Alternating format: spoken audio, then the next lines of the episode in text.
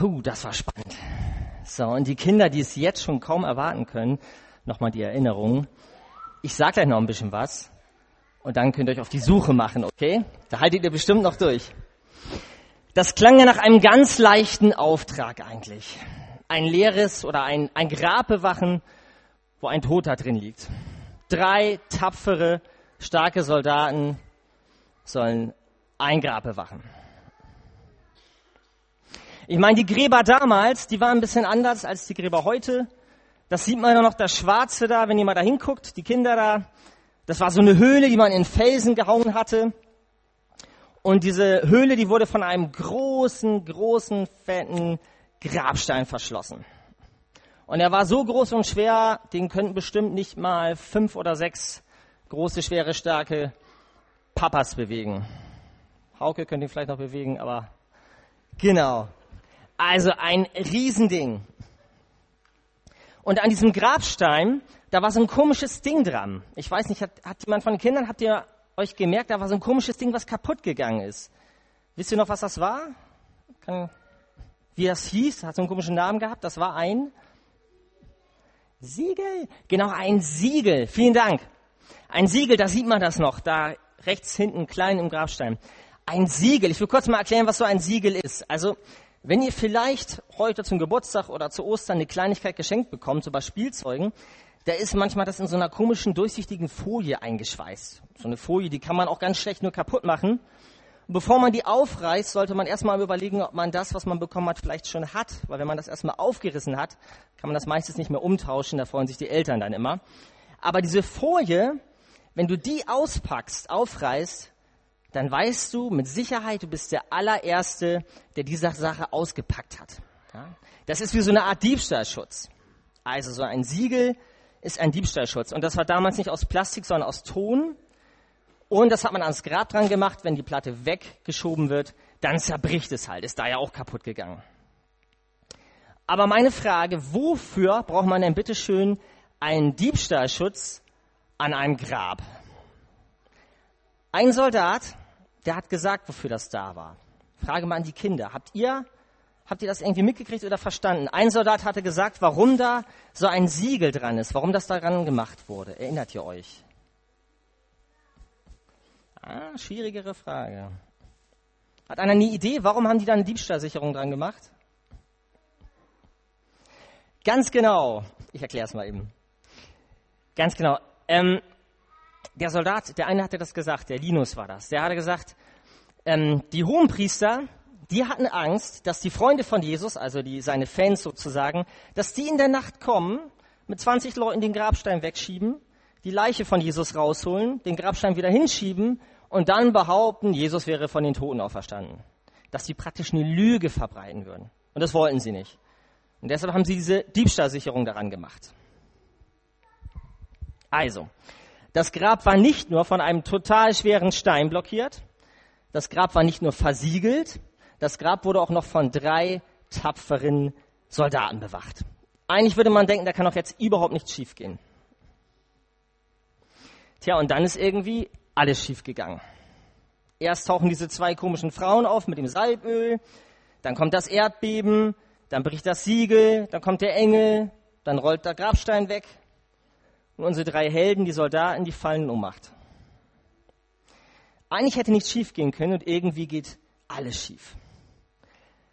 Drei tapfere Männer werden ohnmächtig und die zwei Frauen, die werden neugierig. Die wollen es genauer wissen. Interessant, ja, die Männer fallen um und die Frauen werden neugierig. Und sie wollen es genauer wissen und sie gucken in das Grab rein und sie sehen, Jesus ist weg. Das Grab ist wirklich leer. Und sie laufen davon, sie wollen es allen weitersagen, berichtet uns die Bibel.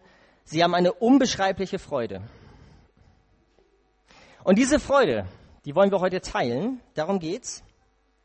Aber meine Frage ist, was feiern wir an Ostern eigentlich genau? So vor den Ostertagen, da gibt's ja immer interessante Reportagen in Nachrichten oder im Fernsehen oder im Radio. Und da habe ich jetzt vor zwei Tagen gerade eine Umfrage gehört. Äh, da hat man fünf Leute aus Schleswig-Holstein gefragt, spontan, wissen Sie, warum Karfreitag gefeiert wird und warum wir Ostern feiern? Einer hatte eine biblische Antwort, die halbwegs korrekt war. Die anderen vier hatten sehr interessante Alternativvorschläge. Aber ich will mich gar nicht darüber lustig machen, das ist mir wichtig. Ich will mich nicht darüber lustig machen, dass Leute vielleicht gar nicht mehr wissen, ähm, die biblische Begründung, warum wir Ostern feiern, sondern ich finde es total wichtig, dass wir nicht aufhören zu fragen, warum wir die Dinge machen, die wir machen. Egal, ob wir vielleicht heute Besucher hier sind oder langwierige Gemeinschaftsmitglieder, die Frage an uns, ich möchte uns herausfordern, warum habe ich Ostern 2014 persönlich Grund zu feiern? Und wir haben keinen Grund zum Feiern, weil heute ein Feiertag ist. Der ist gesetzlich festgeschrieben, das haben andere Leute entschieden, da hatten wir gar kein Mitspracherecht. Ein Feiertag macht noch keine Feier aus. Also, Frage, habe ich persönlich Ostern 2014 Grund zum Feiern? Und damit sind wir bei der Frage, was habe ich persönlich davon, dass dieser Jesus auferstanden ist? Der Andreas in dem Anspiel der Soldat, der hatte gesagt, wenn dieser Jesus hier in seinem Grab bleibt, dann ist alles aus für seine Jünger und für uns Juden. Dann war alle Hoffnung umsonst und wir haben keinen König mehr. Ich habe uns mal was mitgebracht.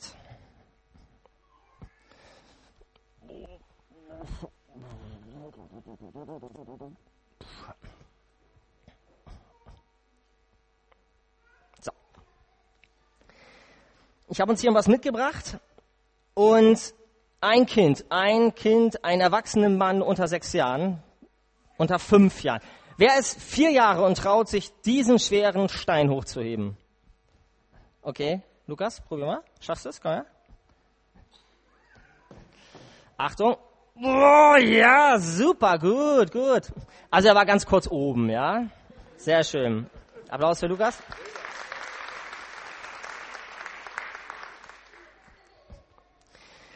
Also, wenn das jetzt echter Stein wäre, ja, dann hätte Lukas ihn wahrscheinlich nicht heben können, du auch nicht, dann hätte Lukas ihn nicht heben können. Ich glaube, kein Mensch könnte so einen massiven Stein heben, wenn das echter Stein gewesen wäre. Ich glaube, wir würden es gern, also ich glaube, ohne Gabelstapler, sagen wir es mal so, würde es zumindest nicht gehen. Und ich glaube, im Leben treffen wir immer wieder auf Dinge, die wir gerne wegschieben würden, die uns den Weg versperren, die uns belasten. Dinge, die wir gern ändern würden, aber es irgendwie nicht können. Dinge, die wir bewegen wollen. Ich bewege auch mal hier den schweren Stein.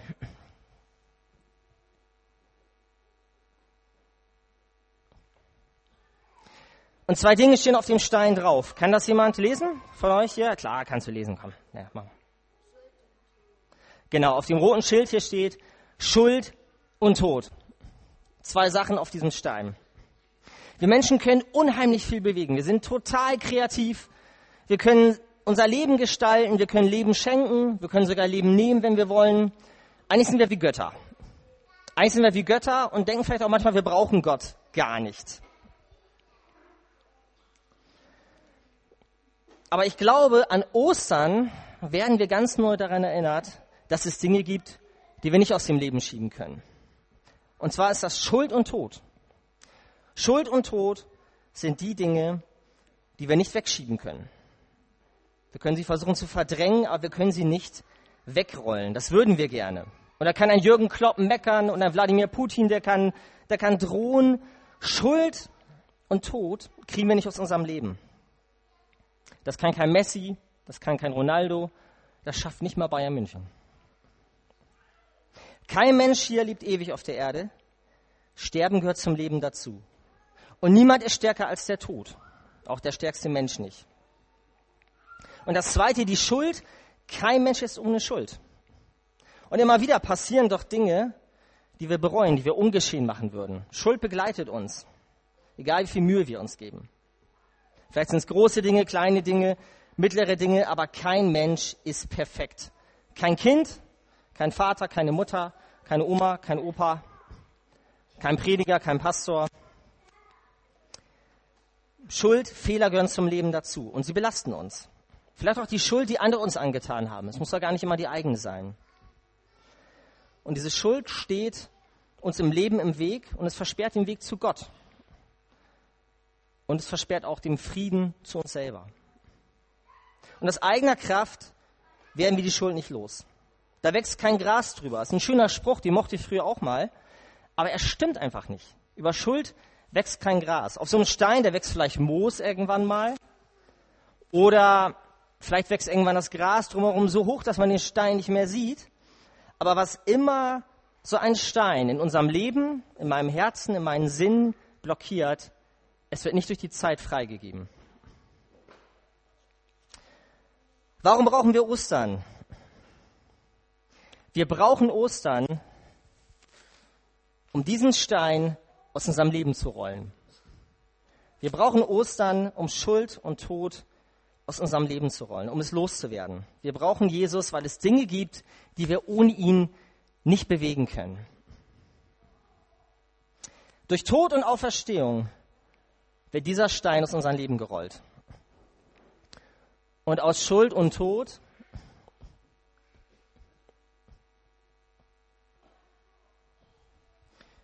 wird, kannst du es lesen? Schwierig, ne?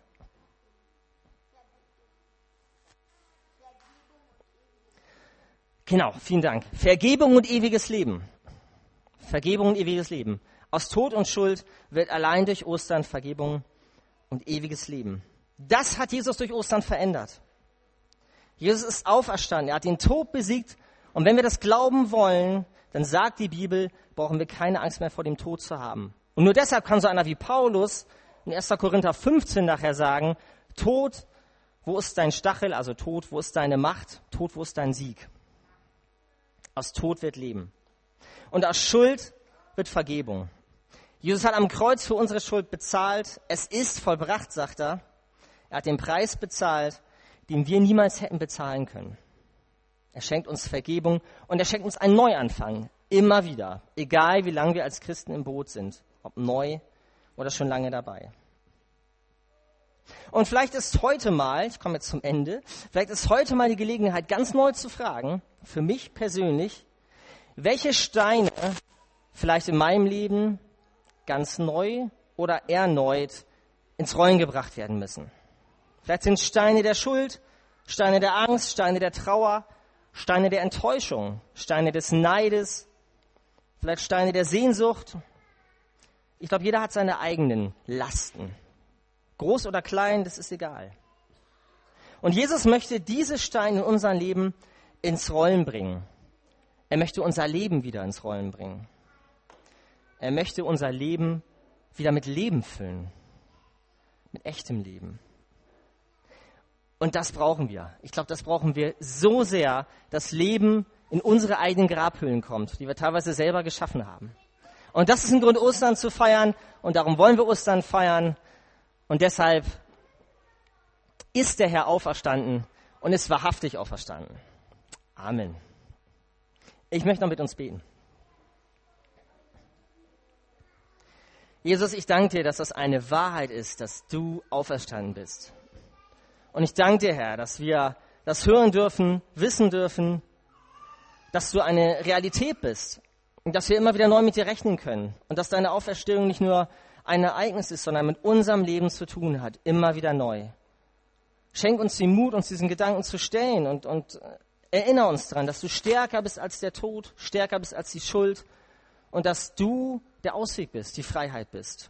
Dass du das wegräumen willst, was uns, was uns behindert, was uns blockiert, im Miteinander, als Gemeinschaft, in den Familien, auf dem Arbeitsplatz, in unserem Leben, in unseren Existenzen, im Großen und im Kleinen, dass du das wegräumen willst, was uns, was uns blockiert, Herr, im Zugang zu dir. Danke für die Freiheit, die du schenken möchtest. Zeig uns, wo diese Steine sind und danke, dass du mit anpackst und du den Weg freiräumst, Herr. Amen.